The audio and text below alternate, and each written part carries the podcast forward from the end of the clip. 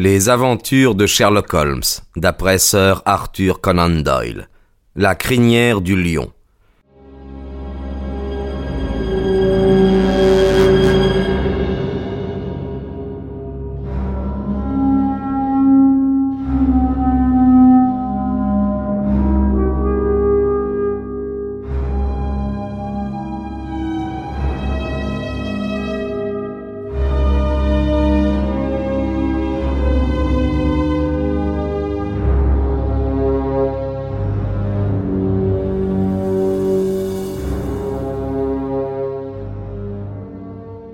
Quelle serait ma position si je le laissais filer avec un pareil dossier contre lui me demanda fort ému le policier. Vous avez des trous considérables dans votre dossier contre Murdoch, lui dis-je. Le matin du crime, il peut se prévaloir d'un alibi irréfutable. Il était avec les étudiants jusqu'à la dernière minute, et c'est peu après l'apparition de Macpherson qu'il est arrivé derrière nous. D'autre part, réfléchissez à l'impossibilité absolue où il se serait trouvé de blesser tout seul et mortellement un homme au moins aussi fort que lui. Enfin, il y a cette question de l'instrument qui a provoqué ces blessures. Un fouet flexible ou quelque chose comme ça.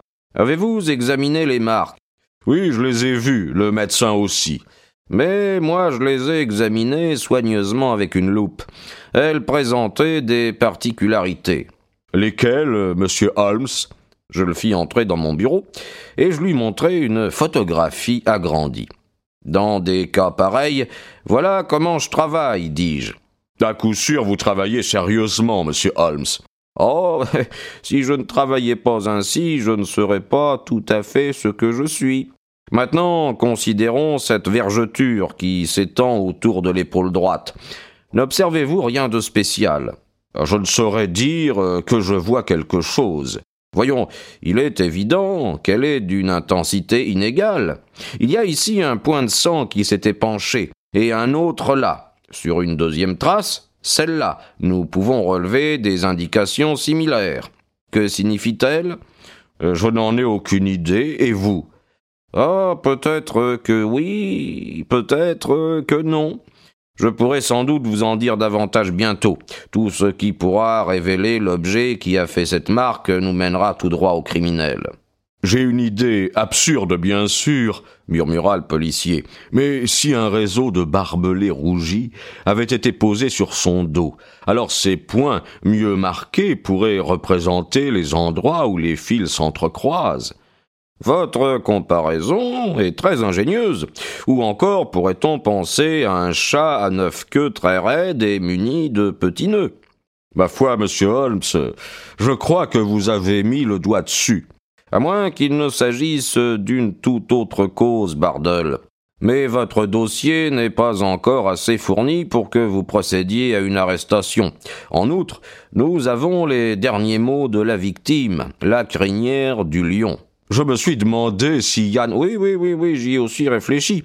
Mais ce n'est pas Yann que j'ai entendu, c'est Lion. J'en suis sûr, il l'a crié. Vous n'avez pas d'autre hypothèse, monsieur Holmes? Peut-être, mais je ne voudrais pas en discuter avant de disposer d'une base plus solide. Et quand l'aurez-vous? D'ici une heure, euh, peut-être avant. L'inspecteur se gratta le menton et me regarda avec scepticisme. Je voudrais bien lire ce que vous avez dans la tête, monsieur Holmes. Peut-être ces barques de pêche? Oh non, elles étaient trop loin. Alors ce serait ce bel ami et son gros garçon. Il n'était pas au mieux avec monsieur Macpherson. Ne lui aurait-il pas joué un méchant tour? Non. Vous ne tirerez rien de moi avant que je sois prêt, dis-je en souriant. Maintenant, inspecteur, nous avons l'un et l'autre notre travail à faire. Si vous voulez, nous pourrions nous revoir ici, à midi. Nous allions nous séparer quand se produisit la formidable interruption qui marqua le commencement de la fin. La porte de ma maison s'ouvrit toute grande, des pas maladroits résonnèrent dans le couloir, et Yann Murdoch entra en titubant dans mon bureau, livide, échevelé, ses vêtements en désordre, agrippant les meubles au passage pour ne pas tomber. Du cognac gémit-il avant de s'effondrer sur le canapé. Il n'arrivait pas seul. Derrière lui, j'aperçus Stackhurst haletant, nu-tête, presque aussi hagard que son subordonné donné. Oui, du cognac, s'écria-t-il. Cet homme en est à son dernier souffle. L'amener ici est tout ce que j'ai pu faire. Deux fois en chemin, il s'est évanoui. La moitié d'un gobelet d'alcool opéra une étonnante transformation. Murdoch se redressa sur un bras et rejeta sa veste. Pour l'amour de Dieu, cria-t-il, de l'huile, de l'opium, de la morphine, n'importe quoi pour calmer cette douleur infernale.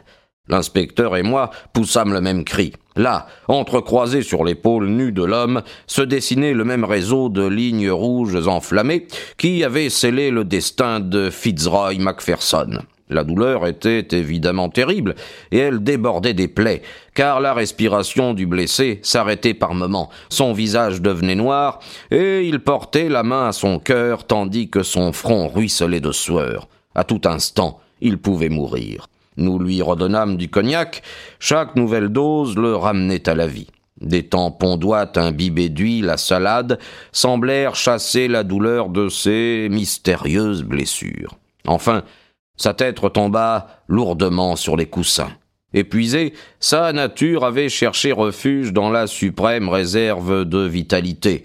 C'était un demi-sommeil et un demi-évanouissement, mais au moins il était soulagé de ses souffrances. L'interroger aurait été impossible. Dès que nous fûmes rassurés sur son état, Stackhurst se tourna vers moi. Mon Dieu s'exclama-t-il. Mais enfin, que veut dire cela, Holmes?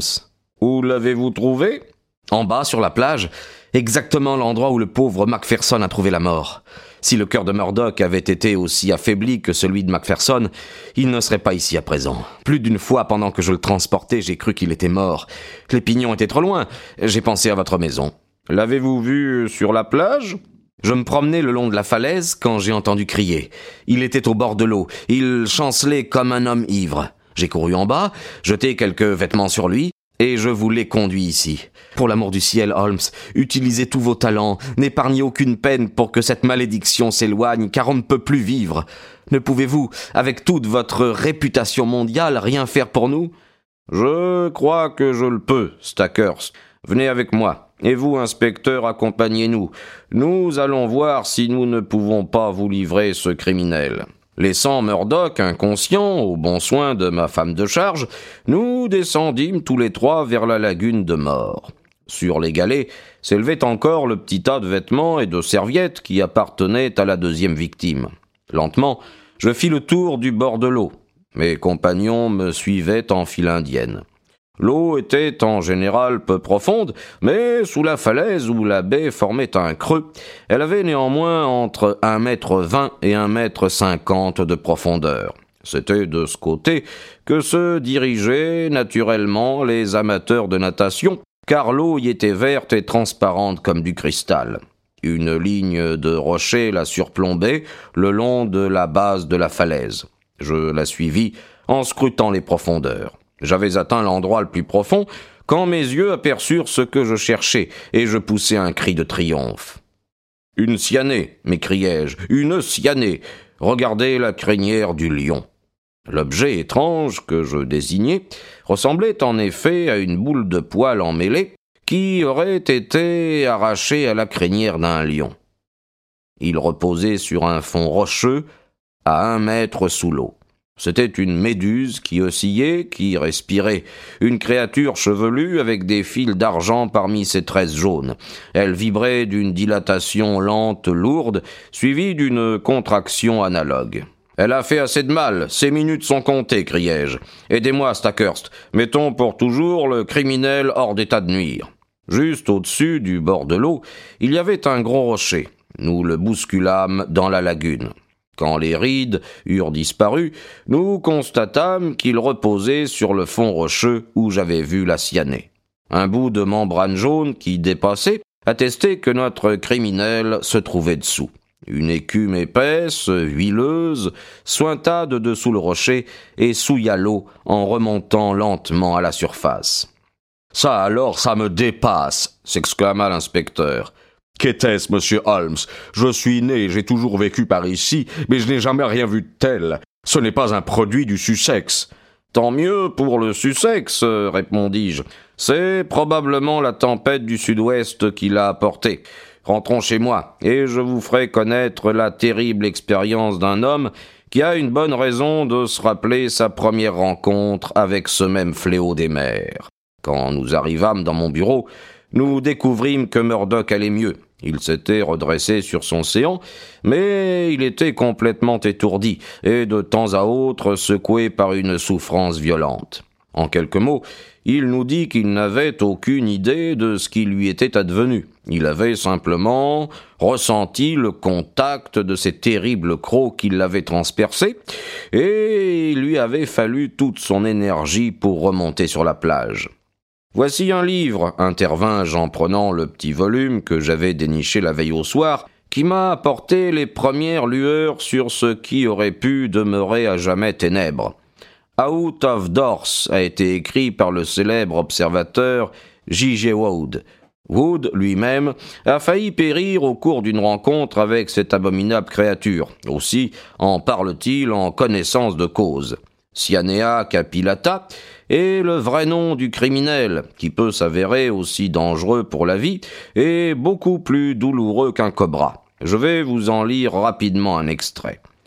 Si le baigneur aperçoit une masse ronde et lâche de membrane tirant sur le roux, quelque chose qui ressemblerait à de grosses boules de poils arrachées à la crinière d'un lion et à du papier d'argent, qu'il prenne garde, car elle est dotée d'une terrible puissance de cinglement.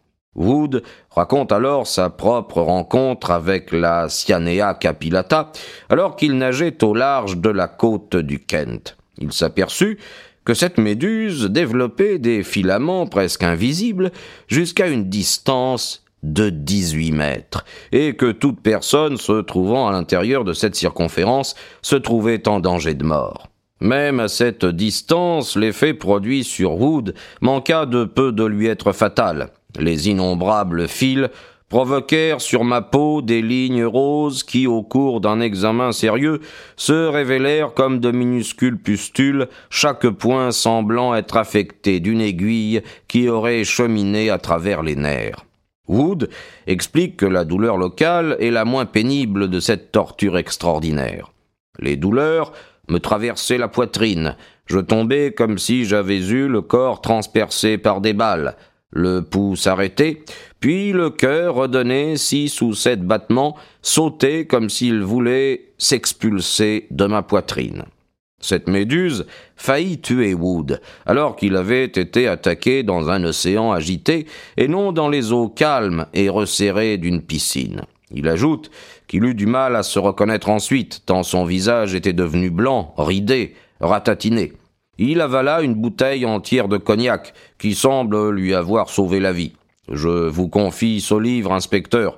Vous ne pourrez pas douter qu'il contienne une explication satisfaisante de la mort du pauvre Macpherson. Et qu'il m'innocente, ajouta Murdoch avec un pauvre sourire. Je ne vous blâme pas, inspecteur, et je ne vous blâme pas non plus, monsieur Holmes, car vos soupçons étaient parfaitement normaux. Je sens qu'à la veille d'être arrêté, je ne me suis innocenté que parce que j'ai partagé le destin de mon pauvre ami. Non, monsieur Murdoch, j'étais déjà sur sa piste, et si je m'étais trouvé sur la plage aussitôt que j'en avais eu l'intention, j'aurais pu vous épargner cette terrible aventure. Mais comment saviez-vous, monsieur Holmes? Je suis, sur le plan lecture, un omnivore qui retient d'étranges détails avec une mémoire tenace. Ces mots de Macpherson, une crinière de lion, m'obsédèrent. Je savais que je les avais lus quelque part dans un contexte peu banal. Vous avez vu que c'est la véritable description de cette méduse. Sans aucun doute, elle flottait sur l'eau quand Macpherson la vit, et ses dernières paroles constituèrent un suprême avertissement contre ce qui avait causé sa mort. Du moins, me voilà réhabilité, déclara Murdoch en se remettant lentement debout. Je voudrais néanmoins vous dire deux mots d'explication. Il est vrai que j'ai aimé cette jeune fille, mais du jour où elle a choisi mon ami Macpherson, je n'ai eu qu'un désir, aider à son bonheur. Je me suis contenté de vivre auprès d'eux et de leur servir de confident. J'ai souvent été le facteur de leurs messages.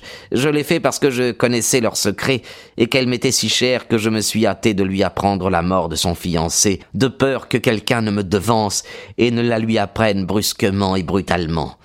Elle n'a pas voulu vous parler de notre amitié, monsieur, car elle craignait que vous ne doutiez de ma sincérité et que j'en puisse souffrir. Avec votre autorisation, je vais regagner les pignons. Mon lit sera le bienvenu. Stackhurst leva la main. Nos nerfs ont été soumis à un concert d'exaspération, lui dit-il. Pardonnez-moi le passé, Murdoch.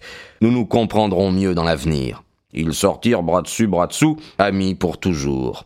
Je restai seul avec l'inspecteur qui me contemplait en silence avec ses yeux bovins.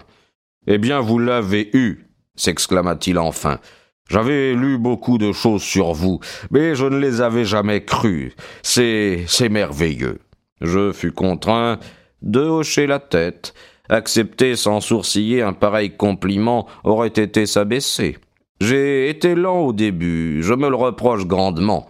Si le corps avait été découvert dans l'eau, j'y aurais songé probablement tout de suite. C'est la serviette qui m'a trompé. Le pauvre diable n'avait évidemment aucune envie de se sécher, mais moi en retour j'ai été amené à croire qu'il n'avait jamais plongé dans l'eau.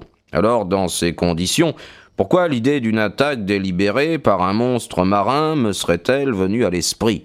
Si bien que j'ai progressé de travers. Eh bien, inspecteur, il m'est souvent arrivé de vous blaguer, vous, seigneur de la police. Mais la Cyanea capillata a presque vengé Scotland Yard.